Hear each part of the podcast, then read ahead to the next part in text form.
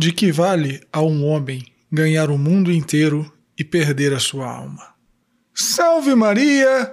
Hoje é quinta-feira, dia 3 de dezembro de 2020, memória litúrgica de São Francisco Xavier. Eu sou o Padre João Paulo Ruse, pároco da Paróquia Todos os Santos. Sejam mais uma vez muito bem-vindos às minhas redes sociais. E antes de nós começarmos o sermão de hoje, não esquece de deixar o joinha, de fazer um comentário, de compartilhar este sermão nas suas redes sociais. Estas coisinhas muito rapidinhas e muito simples ajudam muito ao alcance do nosso apostolado. Curta também a página da Paróquia Todos os Santos no Facebook e no Instagram. Não esquece de depois do sermão dar um pulinho lá para ver como vai funcionar a nossa rifa da ceia de Natal. E mesmo você que mora em outra cidade, em outro país, pode participar comprando um número para doar a alguma das famílias assistidas por nossa pastoral social. Se inscreve também no meu canal no YouTube, marca o sininho das notificações e assina o meu podcast Contramundo. Por último, se você está vendo valor no meu apostolado, considere também ser um doador mensal da nossa paróquia ou fazer algum aporte quando for possível para você. Muito obrigado pela sua generosidade. Deus te abençoe e salve Maria!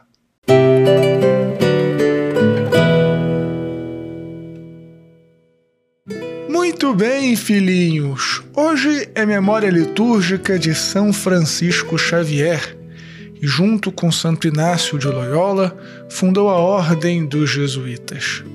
E São Francisco Xavier tinha como lema de vida: o que vale ao homem ganhar o mundo e perder a sua alma. Isto porque São Francisco Xavier nasceu de uma família muito nobre e foi, inclusive, professor de Santo Inácio. Mas Santo Inácio, com sua perspicácia apostólica, viu que São Francisco seria um grande missionário. E de fato, depois de ter entrado para a Ordem dos Jesuítas, ter ajudado na fundação, São Francisco Xavier se dedicou a evangelizar o Oriente.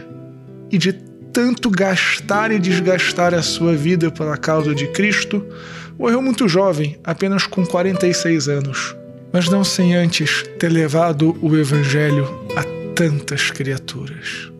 E por isso, São Francisco Xavier, como um dos padroeiros das Santas Missões, é para nós também um grande estímulo que nós não passemos um diazinho sequer da nossa vida sem anunciarmos o Evangelho.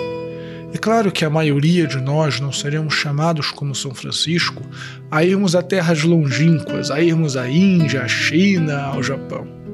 A maioria de nós seremos missionários na nossa própria casa, na nossa paróquia, no nosso ambiente de trabalho. Porque assim como São Francisco, nós somos chamados a levar o Evangelho aos pagãos e vivemos em um mundo pagão. Não se enganem. Então, filhinhos, não desanimem e façam o propósito de todos os dias falar de Deus para as pessoas que estiverem à sua volta.